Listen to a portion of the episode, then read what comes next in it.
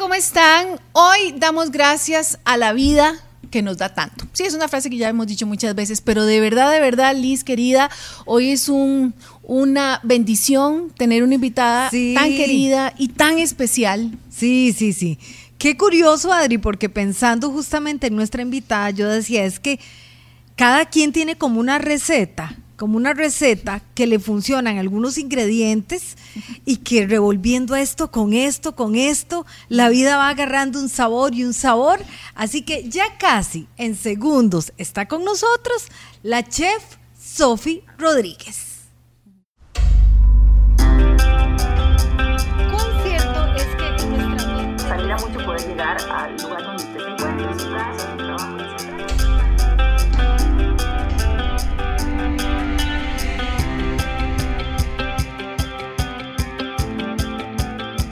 Sofi, querida, Qué lindo, qué lindo tenerte aquí. Ah, Bienvenidas. Es un verdadero placer y soy fan y los he visto y escuchado todos. Gracias, ah. amiga. y en un momento tan importante de tu vida, me voy a, me voy a ir al final para luego devolvernos, Sofi. Pero estás estrenándote como mamá y te agradecemos de corazón que tu primera salida ya oficial con la bebé de trabajo es aquí. Gracias. No, de verdad, bueno, es un gusto enorme. Estoy en una etapa preciosa creo que se me desborda la, felicidad y la plenitud que siento. Entonces estar aquí para compartir con ustedes esta felicidad pues representa mucho. Qué, lindo, se te ve, tenés un aura. ¿Y cómo se porta la bebé? Como le dicen a uno. ¿Cómo se porta esa bebé? Pues yo no sé si todos los bebés son así, pero ella es muy tranquila. Yo no sé. No todos son así. No, no, vieras que no. no sé, pero bueno, ella si llora es porque tiene hambre, porque le hay que cambiar el pañal o por algún colquillo, pero nada más. O sea, más allá de eso, nunca llora. ¿Y duerme bien? Sí, sí, sí. más bien hay que despertar. Ah, todavía estamos en la etapa que hay que despertarla para que coma muchas veces. Imagínate. Sí, sí, sí. Y, muchos estarán diciendo que es como, y el mío que llora toda la noche. uno oye historias de historias, los míos fueron buenos, pero uno historias de historias de gente que dice, es que yo no sé cómo hacen, lloran toda la noche. y yo, bueno, no, es que. Bueno, mis chiquitas hacían eso, lloraban y lloraban. Ya las había cambiado, entonces yo decía, siga llorando, mi amor.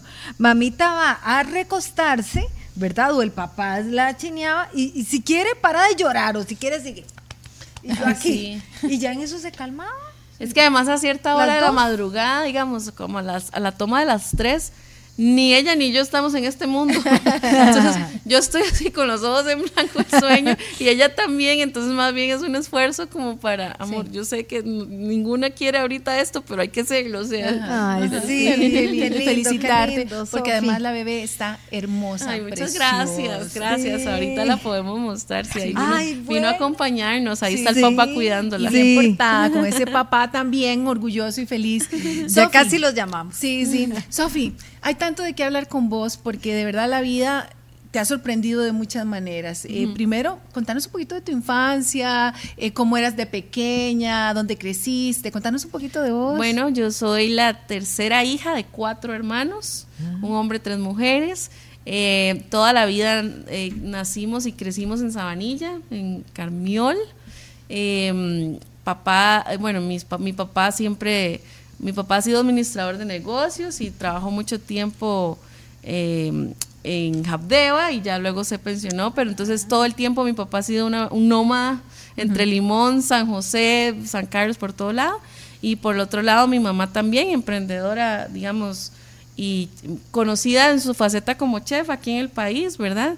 Em, y entonces yo crecí acostumbrada como a, esos dos temas, al emprendimiento y a a, los medios, digamos, a, a, las cámaras y a este tipo de cosas. Sí, te, era familiar desde pequeña. Exacto. Además de que mi mamá tenía su estudio al frente de mi casa. Entonces, ah. nosotras todo el tiempo pasábamos ahí metidas, nos cruzábamos la calle y íbamos a ver las clases o íbamos a ver las grabaciones. Eh, eh, la, cosas de marcas y todo este mundo. Entonces, eh, hasta como los 7, 8 años, ese fue como una realidad como muy habitual para nosotros. Sofi, y lo de tu talento de imitar desde chiquitilla. sí, vean, yo toda la vida he sido demasiado, eh, de, no sé si como bombeta o apuntada.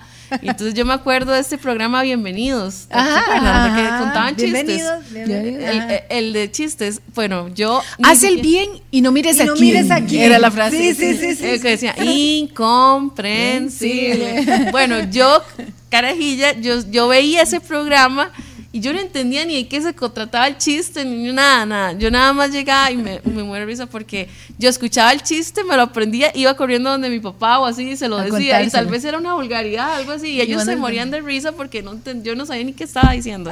Pero desde carajilla era así de contar chistes, imitar a todas mis profesoras del colegio y la escuela, a todas, eh, hacer todos los acentos, bueno, todo.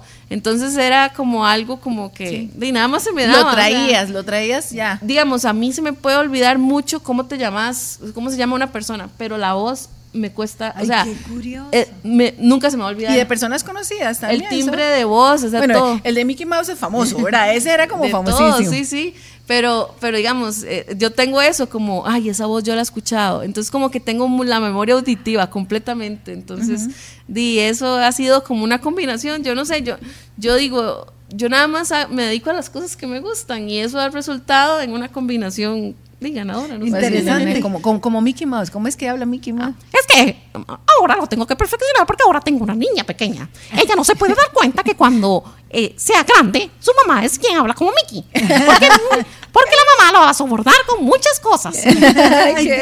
Vieras que hace poco fuimos a Disney con mi sobrinita, la de tres años, ¿verdad?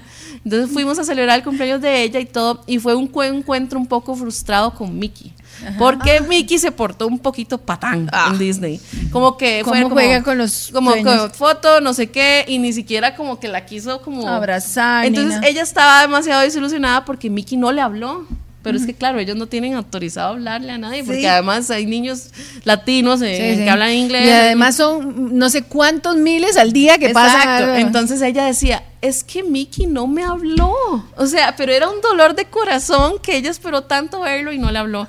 Entonces eh, le mandé un audio y yo, Macarena, lo siento mucho porque estaba un poquito enfermo, entonces me sentía mal. entonces le mandé todo este audio, ¿verdad? Gigante. Y ella, o sea, no saben los ojitos. Murió de ternura. Los ojitos de, ilusión de, ay, tranquilo, Miki, yo te entiendo. yo entiendo. yo- yo- ¿te a veces no tenemos un buen día. Claro, por supuesto. Ella Así, a veces no tenemos un buen día, pero yo te entiendo y ya con eso quedó Mi tranquila. amor. Entonces con Juli va a hacer lo mismo. ¿no? Ella no puede saber que, que la mamá... Es que habla como Mickey Mouse. Sí, sí, no, no, no, Y siempre quisiste ser chef. Vieras que no, o sea, yo chiquitita hacía todas las recetas que vinieran en los empaques de la comida, en los empaques de galletas, de pan, de queso, todo eso. Yo era la fiebre y yo me ponía a hacerla, ni siquiera porque mi mamá me dijera ni nada, o sea, no, yo solita lo hacía. Este, y ya di, me gustó cocinar, cocinar, cocinar, hasta que yo ya entré a la UA Comunicación, en la UCR, y como en tercer año yo dije, esto la verdad me gusta mucho, porque yo hacía alfajores, hacía queques, hacía de todo para venderle a mis compañeros de la U. O sea, vos leyendo una recetilla, echabas. Ajá, no, sí, sí, al principio, a mí nunca se me va a olvidar cuando decía eh, cernir la harina. Ajá. Una, una receta de galletas con botonetas y yo, ¿qué es cernir? Entonces yo buscaba en el diccionario, ¿qué es cernir? Primero, entonces pasar por una malla, como una malla. ¿Cuál yo no tengo malla? una malla aquí en la casa. bueno, todo eso. eh, Y me, se me quemaban las cosas y, ¿sabes? Improvisaba y todo. Pero yo desde los 14 años eh, horneaba queques de Navidad para ir a vender y ese fue mi primer emprendimiento. Entonces, todas mis, mis vacaciones del colegio, lo que hacía era hacer ven- vender queques y salir a vender. Al principio, como caperucita, con canasta en el barrio, en serio. literal. Sí, como caperucita y ya después eh, me alcanzaba como para pagar una mesita en el outlet mall. Un- Una mesita, no, no pidas pan ni nada de esas cosas. Y no pida otro mall más caro porque no. Ajá, era y entonces ahí yo llevaba mi degustación y mis quequitos y así fue como emprendí. Pero hasta, como les decía, hasta tercer año de la U, yo dije, no, la verdad es que yo debería aprender esto en serio porque de verdad me gusta mucho y, y quiero Pero si terminaste tu carrera. Sí, claro. Sí, yo te- me, me gradué de publicidad, del énfasis de publicidad en la UCR. Este, a- y entonces ahí encontré una opción, esta que con Oscar Castro, ¿verdad? Que ahí era como una opción para poder llevar las dos carreras. Entonces empecé a, a estudiar gastronomía, luego primero cocina salada, digamos, después pastelería. Pero yo sí dije, quiero entender el por qué a veces me fallan las cosas, o quiero entender por qué me, que no me creció, o algo se quemó, ¿verdad? Esas cosas. Y, y de ahí no, terminó siendo una combinación. Yo digo que yo me dedico a hacer marketing gastronómico, o sea, yo, yo combino ambas cosas y que es Claro, tus dos resulta de las dos profesiones, ¿verdad? Pero muy interesante porque además sos la, no sé la palabra, diseñadora de las recetas o, o, ¿verdad? Eh, en tu restaurante, que ya casi vamos a esa parte, pero eso que empezó como, como una cosilla ahí en la casa, hoy es tu sello. Sí, y vieras que por eso yo digo que a veces, muchas veces, cuando uno le ataca el síndrome del impostor, eh, que uno dice, ay, no, es que tengo que hacer un nuevo menú y yo tal vez no tengo suficiente creatividad o ya se me acabaron las ideas o esto, esto. Uno, yo misma me tengo que terapiar y decirme, no, Sofi, usted ha tenido la capacidad para poder levantar este lugar, darle un sello propio, darle identidad y usted tiene, el- tiene el conocimiento para poder hacerlo. Y si te atacan esas voces. Uh, Yo escuché, mil veces, mil ¿saben a quién escuché hablar del síndrome del impostor? A Shakira. Ah, sí. Y Digo, Shakira, ¿verdad? Shakira. No, O eh, sea, porque el periodista le preguntó por todos los premios que tiene y el récord Guinness último que hizo el año pasado, eh, o este, lo de Piqué, no me acuerdo. Entonces, este, ella dice, yo, yo convivo con el síndrome del impostor, Shakira, no, usted sí vale, usted sí puede, usted sí. Sí, y yo creo que Entonces, todos todas- pasamos, todos Ajá. en algún momento, Sofi, y, me pasamos. sorprende de verdad mucho, eh, porque todos pasamos por ese momento en que nosotros mismos como que nos bajamos el piso, ¿verdad? Y hay que tener mucha fuerza Sí. interna para recordar lo que valemos. Sí, y entonces vieras que eso a nosotros, a mí me, ha- me ha pasado que incluso en algún momento contraté, por ejemplo, asesoría de, gas- de alguien, de algún chef para que me dijera qué hacer en el restaurante. Y cuando yo dije, no, esto no está funcionando porque no tiene mi personalidad, no tiene mi visión, entonces yo dije, no, no, ¿qué estás haciendo, Sofía? O sea, tenés, vos lo tenés, ahí está en tu cabeza, nada más sáquelo sin miedo, ¿verdad?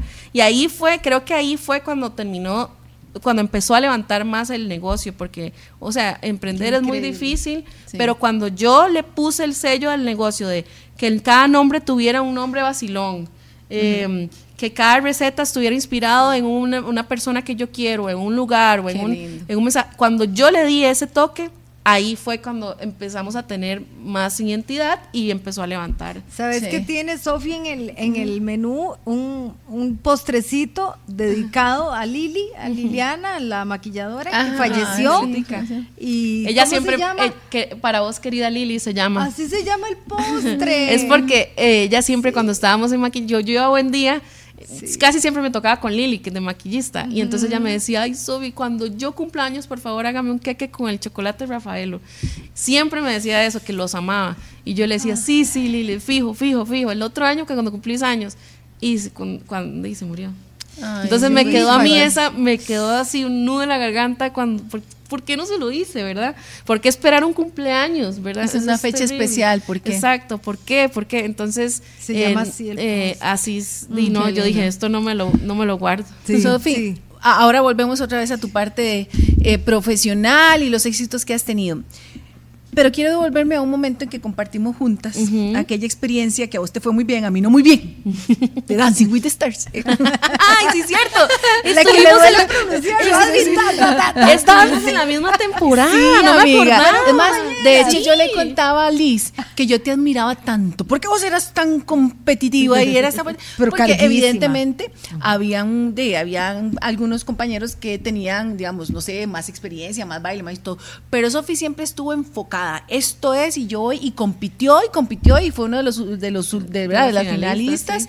Y para mí debió ganar. Pero bueno, esa es ¿Quién otra historia. Eh, Víctor Carvajal. Víctor Ah, sí, Carvajal. sí, sí, sí. Pero, pero me devuelvo a eso, porque cuando nos pidieron hacer un baile eh, con un momento significativo de nuestras vidas, Sofía escogió un baile que a mí me impactó tanto porque era el recuerdo de uno de los momentos más difíciles de su vida, que fue cuando le diagnosticaron un tumor en el cerebro. Y yo no sabía esa historia. ¿En serio? No sabía, Sofía. Entonces, pues quisiera retomarlo, eh, quisiera que nos contaras. Claro. Y, y bueno, ¿en qué momento de tu vida fue que te diagnosticaron y, y cómo, cómo lo superaste? Sí, bueno, yo eh, todo fue muy loco porque fue un dolor de cabeza que, que llegó tras un momento de mucho estrés y nunca paró. Y, y no paró, y no paró, y no paró, y no paró. Y el momento de estrés fue que, me, que yo tenía que llegar a Golfito eh, para ir a hacer un show para una marca y llegué 10 minutos más tarde de lo que tenía que estar en la puerta de para ni siquiera de la salida de la avioneta, sino la puerta donde para abordar, digamos. eh, y no me dejaron pasar y yo les decía, por favor, por favor, entienda que tengo que estar a tal hora, a las 6 de la tarde en Golfito. Y me decían, "No, no, este no, sí, perdón, pero ya no.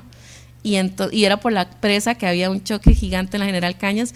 Y entonces esta que ven aquí dijo, de ahí no, tengo que llegar. Agarré afuera del, de Juan Santa María y le dije, ¿quién me alquila un carro? Y me dijeron, de yo tome, yo se lo alquilo. Me fui a la casa de un señor X que me diera su carro y, me, y, y manejé y manejé y manejé hasta Golfito. Yo nunca había hecho eso. Y yo iba solo determinada que yo tenía que llegar, pero fue, y me llamaban cada media hora. ¿Cuánto le falta? ¿Cuánto le ¿Cuánto falta? falta? La estamos ya viene, ya fue tanto el estrés el que Ay, yo no, estuve sometida. ¿Qué edad a- tenías? Tenía 26 años y mm, fue demasiado, 25 creo. Bueno, no sé, en el 2016, ahorita tengo 33. Este, el punto es que fue demasiado el estrés, además mi asistente que yo llevaba le, no pudo con el estrés, entonces terminamos en el hospital por ella, no por mí. Entonces fue tanto, tanto la crisis que ya regresamos a San José, pero yo en San José no paraba el dolor de cabeza. Y ya no paraba y no paraba hasta que un amigo que es neurólogo, de- digo, neurocirujano, me dijo, Sofi, tómese tal cosa y si no para, entonces ya, ya necesitamos hacer un TAC. Y me hizo el TAC y es, fue ese momento que le dicen, sí, este, usted tiene un tumor cerebral. Y lo que pasó fue que ese tumor reventó. Entonces la presión de ese que le está ejerciendo la sangre en su cabeza es el dolor que usted no aguanta. Eso último solo fue un detonante, pero ahí está. O sea, yo te lo tenía y Exacto. lo tiene una gran cantidad de la población. Muy, es muy común, ese es un tumor en la hipófisis, que es la, la hormona que controla todo, eh, bueno, todo el tema hormonal, la glándula que controla eso. Entonces, este, no sabemos si fue por el estrés o qué, pero el punto es que reventó.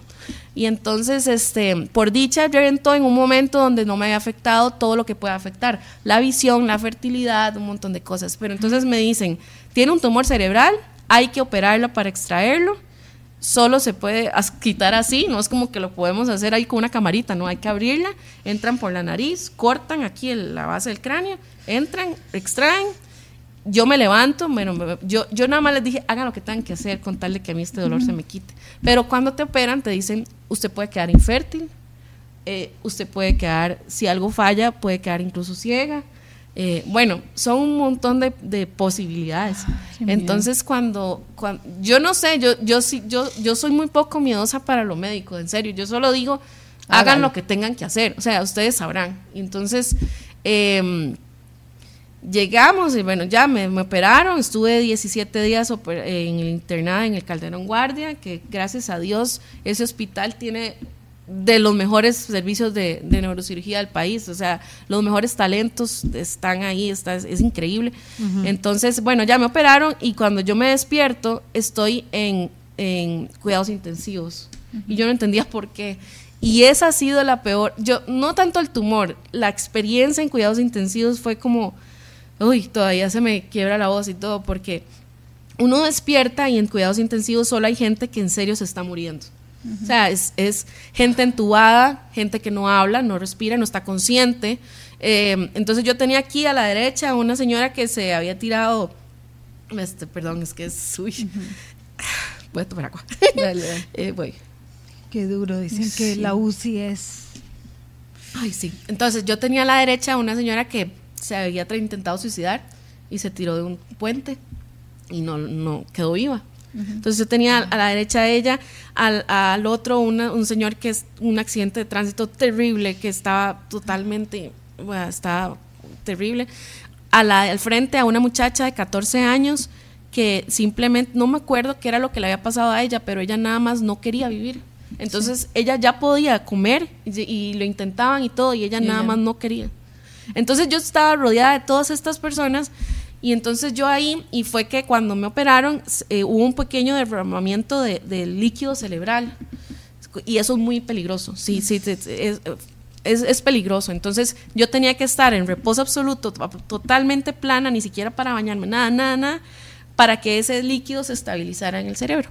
Entonces, por eso es que me habían puesto en cuidados intensivos, no porque yo estuviera mal por otro motivo o porque la, la cirugía hubiera resultado mal. Entonces, yo, vieran, o sea, yo debo aceptar que yo hice una revolución en, en, en Calderón hasta que me sacaron y me pasaron a salón porque yo le decía, por favor, por favor, sáquenme No de aquí. Es que aquí la gente se está muriendo y yo no soy este tipo de persona, digamos. no quiero morir. yo no me quiero morir, o sea, y no te dejan tener ahí teléfono ni nada. Como Ni en el te- ni que salón te visiten, es muy- Eh, las visitas son súper restringidas, entonces para mí era como que se me estaba yendo la vida ahí. Entonces yo, ay, bueno, fue horrible eso, pero bueno, ya, después de que hice el berrinche y lo logré convencer a las enfermeras y a los doctores, ya me pasaron al salón normal y la recuperación igual, o sea, todo bien, o sea, yo como secuela de eso, eh, la única secuela que he tenido es que quedé como al año de la cirugía, quedé con un dolor que me afecta al lado izquierdo de la cabeza. Entonces, yo tengo episodios de dolor, tal vez, digamos, ahorita con el, el embarazo fue peor y yo tengo hasta 40 veces al día dolor. Entonces, tal o sea, vez... que viene y va. Se viene Ajá, y se- es eléctrico, es como una descarga eléctrica al lado del lado izquierdo, entonces yo siento que me voy a morir, que el ojo me está estripando y tengo que respirar y no hay nada que lo pueda calmar y ya pasa. Dura 40 como- veces al día. Puede durar 15 segundos, a veces más. O sea, cada, cada, a cada rato. un poco Ah, digamos, ahorita no me ha dado, pero digamos, yo de fijo, en, por ejemplo, en Qué Buena Tarde, me ha dado mil veces y yo tengo que disimular. Entonces, si me, a veces me ven así como que yo estoy cerrando el ojo, les- no es que les esté ¿Y eso. ¿Y eso va a ser permanente o...? Vieras que no se sabía, pero con el embarazo se puso, estaba muy controlado, pero con el embarazo se puso mucho peor. O sea, millones de veces peor, porque también el- es un tumor que está en, en una parte hormonal. Y, y, y el, el embarazo es una fiesta de hormonas, ¿verdad? Sí, sí, sí. Entonces fue peor, fue peor, fue peor. Los doctores me decían, aguantemos, aguantemos, porque el problema del embarazo es que no te pueden dar analgésicos fuertes. Uno solo puede tomar acetaminofén, ¿verdad? Entonces ahí sobrevivimos, eh, pero digamos, ahorita ya tuve una semana de tregua cuando nació la bebé, que yo dije, ay, se me había olvidado lo que era vivir sin dolor. Entonces tuve una semana maravillosa así de sin dolor. Y ahora ya regresó, pero bueno, ya van a intentar con otros tratamientos que eh, neurológicos que me, que me lo puedan ayudar.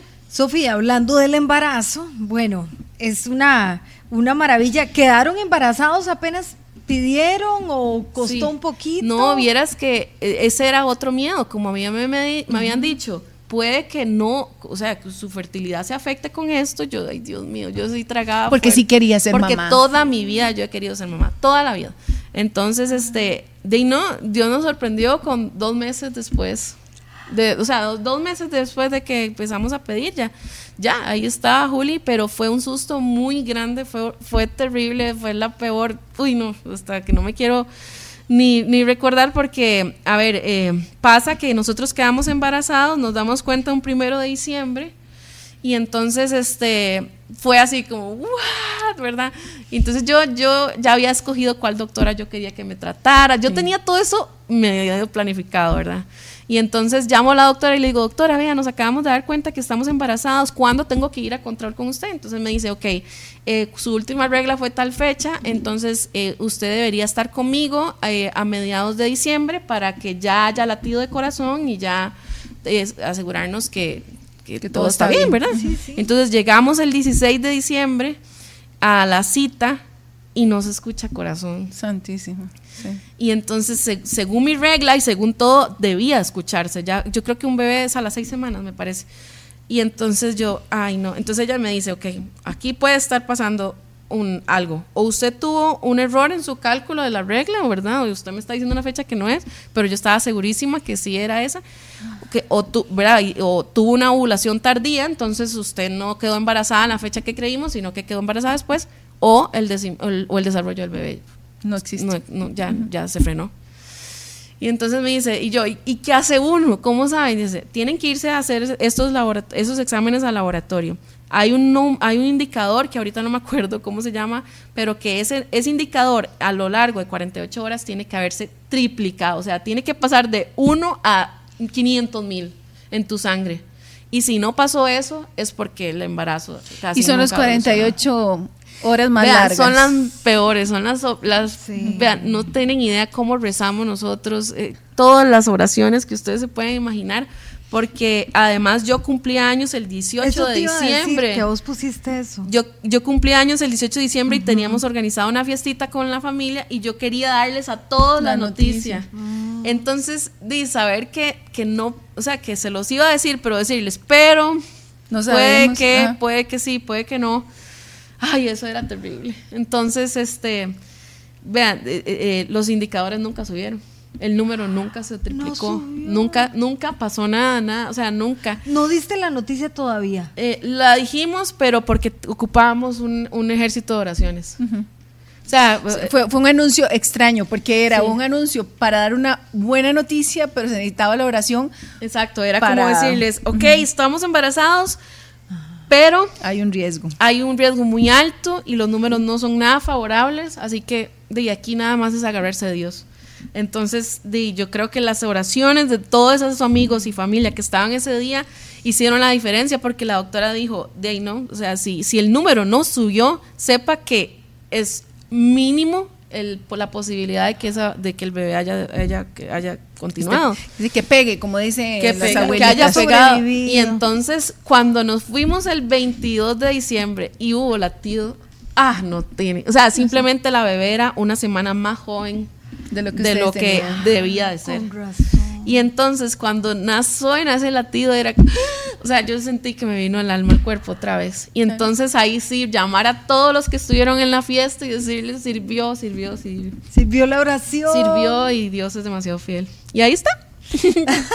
y ahí Pero está. qué susto, por Dios. No, y vos Sí. sabes que por eso tu historia es tan importante, porque muchos pasan por eso, ¿verdad? Y, y a veces piensan que, que todo es muy bonito y todo es su vida color de rosa, y no, Sofi. Hay, hay, hay muchas, hay muchos momentos complicados y difíciles que uno, y que uno tiene que saber que aunque tenés planificada tu vida, porque vos siempre has sido muy planificadora, ¿verdad? Has, has tenido muy clara lo que has querido en tu vida y lo has ido logrando poco a poco. También hay cosas que uno no puede tener el control, ¿verdad? Que Dios tiene el control. Y el embarazo es lo que más me ha hecho ver eso. Digamos, yo, yo he sido planificadora, digamos, como ahora quiero esto, ahora quiero un- este novio, este tipo de novio con estas características y Dios me lo concedió y nos casamos. Quiero este, esta casa, esta, con estas características, quiero este trabajo. o sea, Este es- negocio. Exacto, como que he, ido, he sido muy planificadora, pero no, eh, no estructurada, digamos, no controladora. Y eh, el embarazo me ha enseñado que, me enseñó que tampoco tiene sentido ser controlador porque hay cosas que no están en tu control. O sea, solo Dios tiene la última palabra y el que usted se, re- se- o sea, se, se ponga ahí de rebelde, de no, yo quiero las cosas de esta forma o esta otra, no, no tiene sentido al final. Entonces vieras que sí fue, fue, nunca se me va a olvidar las palabras de la doctora, ella puso, puso la, el, ¿verdad? El, El ultrasonido, él puso el monitor, se quedó callada y nada más dijo, milagrito de Navidad. Y yo, sí, Sí, un 22 de milagro. Ay, fue demasiado. ¿Cuándo nació? nació el primero de agosto. Sí, chiquitita. ¿Y, y cómo te ha ido de mamá en estas primeras semanas? Lo amo, lo amo. O sea, es, es todo lo que yo esperaba, la maternidad es todo lo que yo esperaba y más. O sea, Desde el embarazo vos como que tenés una, eso, una plenitud, Sofi. Un aura. Es que en serio, cuando yo conocí a mi, a mi esposo, lo primero que dijimos es, ¿querés tener hijos? Sí. Vos, o sea, ok, si no, ni siquiera, ni siquiera haga Ah, en serio, acá. así como en la primera. Exacto. Las primeras de tanteo Y yo ver clave. qué tan chiquillero era, que eso para mí también es como, era muy importante, si le gustaban los niños, interactuar y jugar y todo. Y sí, mega chiquilleros. Entonces, eh, le pedimos tanto a Dios esto, que, que ya verlo materializado en una niña sana. Eh, Ya más hermosa. Ay, gracias. Lindísima. Una Qué niña chiquitica, 42 centímetros. 46.5. 46. Sí. Ay, Es sí. nació chiquitita Nació. y ahí estamos eh, para que crezca mucho y todo. Ya ha crecido sus centímetros. Qué belleza. Y ahí estamos engordándola. Yo le digo que ella tiene, de, de mí, tiene el buffet abierto. yo, me, yo me esmero en crearle la mejor leche posible. El mejor chef ya te puso el alimento. Exacto. Entonces usted nada más Digo, como... Usted es una, es una, es una comensal exclusiva y la más exigente que tengo. Y 24-7 para usted. Exacto. Ah, sí, ahora estoy a sus pies. Ella es la nueva monarca de, este, de este pueblo y aquí estamos para servirle. Sofi, ¿qué temores? No sé si hay temorcillos que se manejan. Pues uno que ya ha sido mamá, ¿verdad? Eh, o sea, sigue siendo mamá, pero bebecitos uno dice, uno piensa como en cosas, como, Sí. ¿qué le pedís a la vida para tu bebé? Ay, Salud. Bueno, mm, primero le, le he pedido mucho a Dios salud para mí, para poderla atender de la forma que lo necesita. Y ese era mi mayor temor cuando, cuando iba a nacer, porque el día de la cesárea yo, bueno, eh, de hecho ella tuvo que ser cesárea porque yo no podía pujar por el esfuerzo que, que significaba Claro, para mi cabeza. cabeza. Entonces, este, los, los médicos dijeron, no, no nos vamos a arriesgar, olvídelo usted, usted es cesárea, usted es cesárea. Este, y entonces cuando entramos al hospital el día del parto, mis piernas eran algo, pero sí, yo no decía nada, pero mis piernas me delataban. Y era demasiado los nervios, dolor de estómago, una cosa, ¿verdad? Y entonces yo nada más eso pensaba como, ¿cómo voy a estar a nivel de salud para poder atenderla como ella se lo merece, ¿verdad? Sí. Entonces ese era mi, mi principal miedo, pero a Dios le pido que ella, aparte de salud, porque sin salud no hay nada, o sea, todo, uno puede tener mil cosas, pero sin salud no haces nada.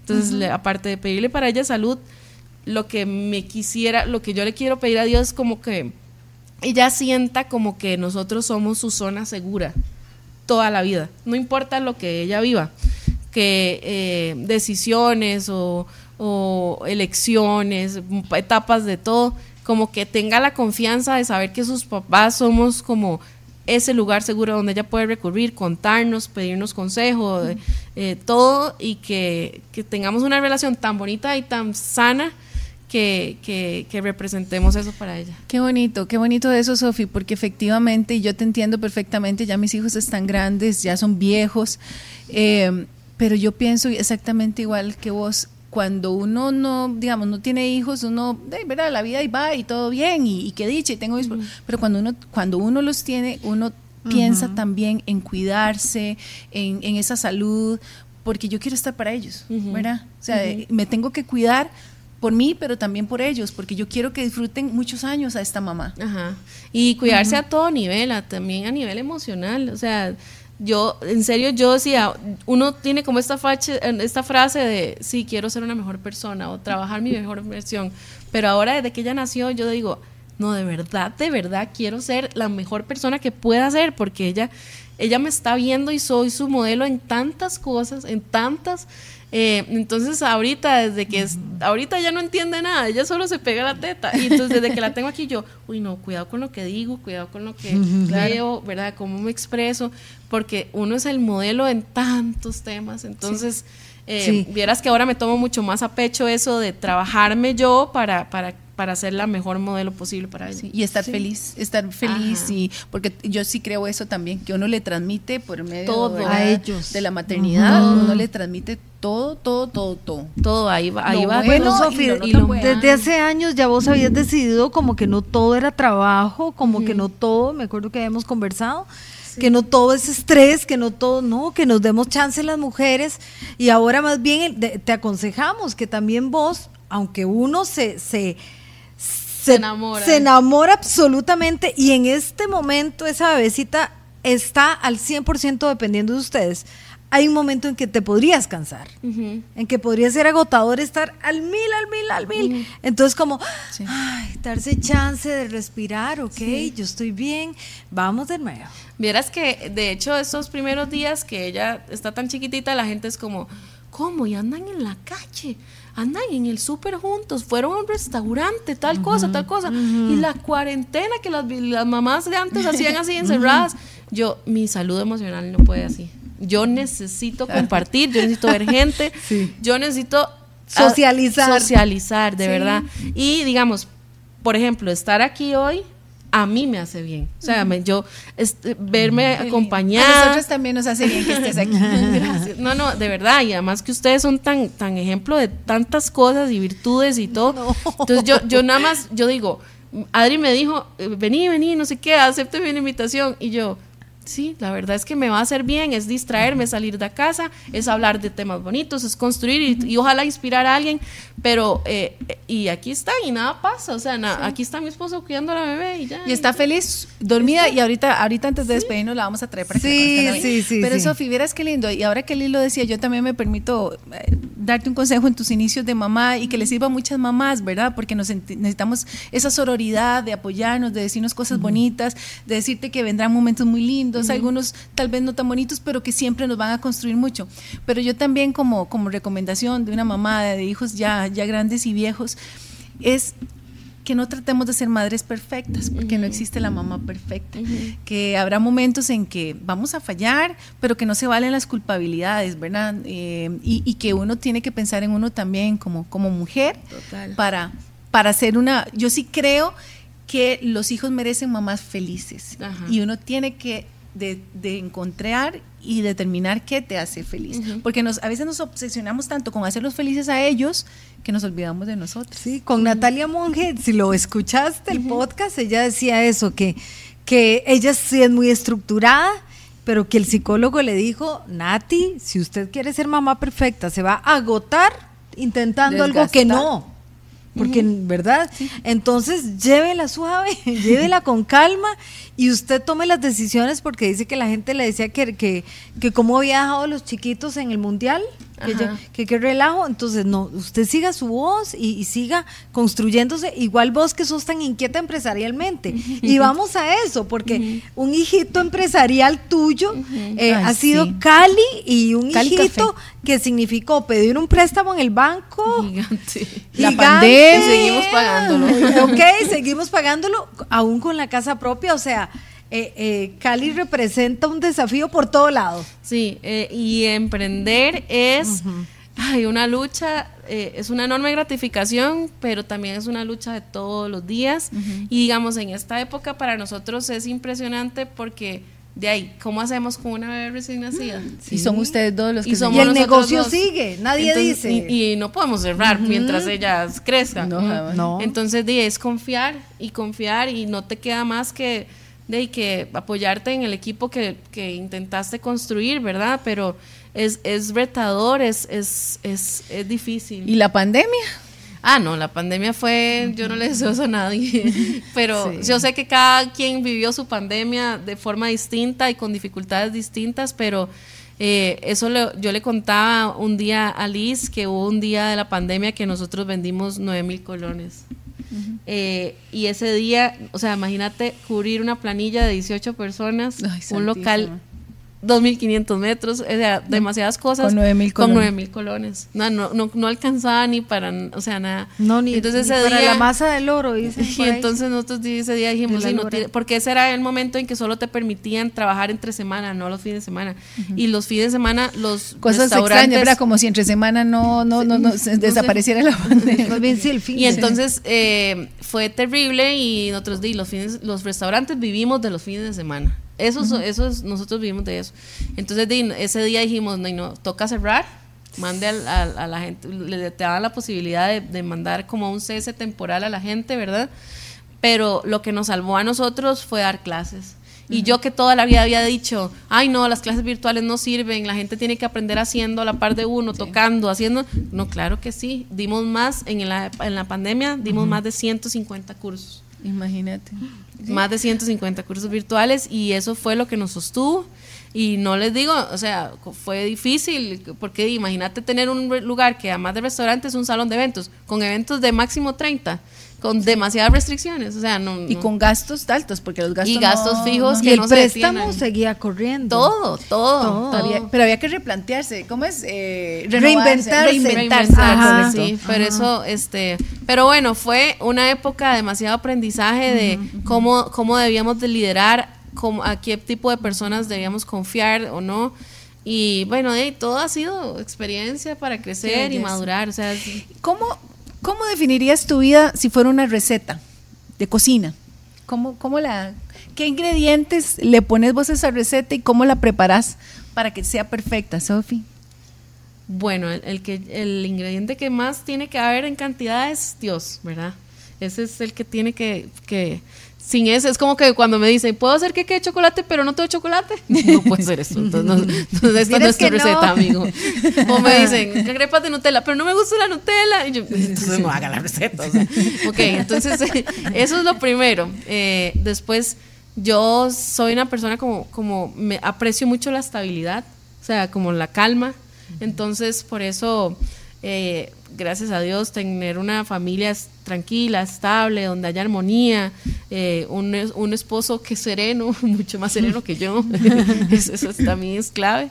Eh, eh, de fijo, improvisación, tengo que meterle pizcas de, de improvisación porque eh, así me ha tocado hacerlo en, todo, en todas las experiencias que yo digo, eh, vencí ese miedo porque improvisé y salió algo bueno, como vendía, como eh, todo, todo lo que yo haya hecho en televisión es porque yo dije, no lo sé hacer, pero voy a aprender. Claro. Y, y yo me mando. Y si alguien me guía, yo, yo hago caso. Entonces, es una dosis de riesgo ahí. Exacto. O sea, el día, De que yo, el día que yo fui por primera vez a Buen Día, yo nunca había hecho eso. O sea, jamás. Y, y mi pulso, me, yo- ustedes pueden buscar ese video, y mi pulso es así, terrible. Y le dije Pero a Edgar Silva, le dije, eh, me dijo, bienvenida Sofi, a la sección de... No, me dijo, bienvenida Sofi. Y yo le dije, bienvenido Edgar. Y yo, está igualada, ¿cómo, cómo, bienvenido? Yo le dije, bienvenido. Y cuando, cuando caí en cuenta de que le tenía que decir buen día Edgar en lugar de bienvenido, le dije, bienvenido a la sección de cocina que te va a encantar. Y entonces ahí, este... Siempre con esa chispa y esa Pero creatividad. digamos, entonces la, la, la improvisación, Sí. ¿verdad? Es- Sí. Eso es como clave para, para hacer mil cosas buenas en la vida. Eh, y bueno, no sé, mucho, mucho, yo diría que los dos otros ingredientes importantes es hacer las cosas con mucha autenticidad, porque si no, fingir algo que no sos, eventualmente se te cae el personaje. Eso es, es entonces yo soy lo que soy en, en cualquier plataforma o en donde sea que ustedes me vean. Así, a veces podría salir así, como maquillada y producida, y otras no me da, me da cero pena salir con un moño con los pelos parados y las ojeras hasta acá y la gente se ríe porque "Ey, soy una mamá que está desvelada. o sea, entonces este la autenticidad y mucho amor en lo que haces porque si no de ¿para qué hacerlo, verdad? Si no te gusta. Qué lindo. Sofi, se Que nos acabó vengan. el tiempo y no queremos terminar este programa Ay, tan Vengan, lindo. conozcan a la bebé de Yo sé que la gente va a agradecer muchísimo. Sí, Hemos sí, hablado de cosas tan lindas. Eh, Venga, don Ricardo. Venga, mi amor. ¿Dónde? Traiga esa pequeña Está dormidísima. Ay, sí. Es que se- eh, pasó al buffet y se, se llenó. No, no, ah, vení sentate vos aquí para que se pueda ver. Exacto. Venga, mi amor. Eso. Ay, sí. Muchas gracias. Y felicidades. Gracias, gracias. Qué lindo como la transvestidita y, y vean el, el, la, el tamañito, digo yo, de, de los piecitos, Ay, sí, ¿verdad? es Juliana, que uno sabe que un bebé es maravilloso, pero Machita, machita. Ella, la gente dice que se parece mucho a mí, entonces el papá está picado y dice, espérense que cumpla cuatro veces, porque cambian. sí, sí, Pero bueno, ella es, ya lo dije. ella es Juliana Soch Rodríguez, ¿verdad, mi amor? Y es una preciosa. Que Dios te la bendiga, Sofi. El milagro de la vida, lo que decíamos. Tener nueve meses en nuestro vientre y luego tenerla en brazos. Es el momento más perfecto que uno puede sentir. Es un regalo, es un regalo de Dios. Es, es, Sí. es inexplicable como ver materializado el amor de uno como pareja en una personita eh, y que vamos a ver los ojos a la gente. Le abrimos los ojitos para que vean. Sí, más bien. Ajá. Ah, bueno, para que ella. ¿Le ven los Exacto. ojitos Ella- ahí? Tengo los Mi am- ojitos claritos. Clarito los tiene. Sí. Es una Mi belleza. amor. Sí, Siempre siempre. ya mamá, le vamos a devolver a mamá. Pero, Sofi, gracias. Gracias. De veras que no, no, no hay una palabra más grande que un gracias de corazón por estar hoy aquí, por ser testimonio, por contarnos tu historia. No, muchas gracias, de verdad. Desearles lo mejor, que sean miles de personas las que sigan pasando por aquí inspirando a gente. Y gracias por la oportunidad de llevar este mensaje. Eh, créanme que estos días me he sentido muy reconfortada porque la gente me dice, la maternidad venía tra- retratándose siempre como algo muy difícil, mucho sacrificio, muy duro, muy, mucha frustración.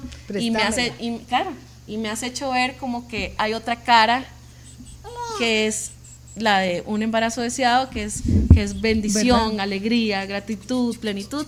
Entonces, este, de ahí es- ojalá que, que contagie eso. Papi, papi. Juliana, Juliana tiene hambre. Así que nos vamos a despedir con este llanto que nos recuerda lo que es la vida. Y, co- y- y termino como empezamos. Gracias a la vida que nos ha dado tanto. Muchas gracias. Gracias a todos. Mamá, mamá. ¿Cuán cierto es que en nuestra mente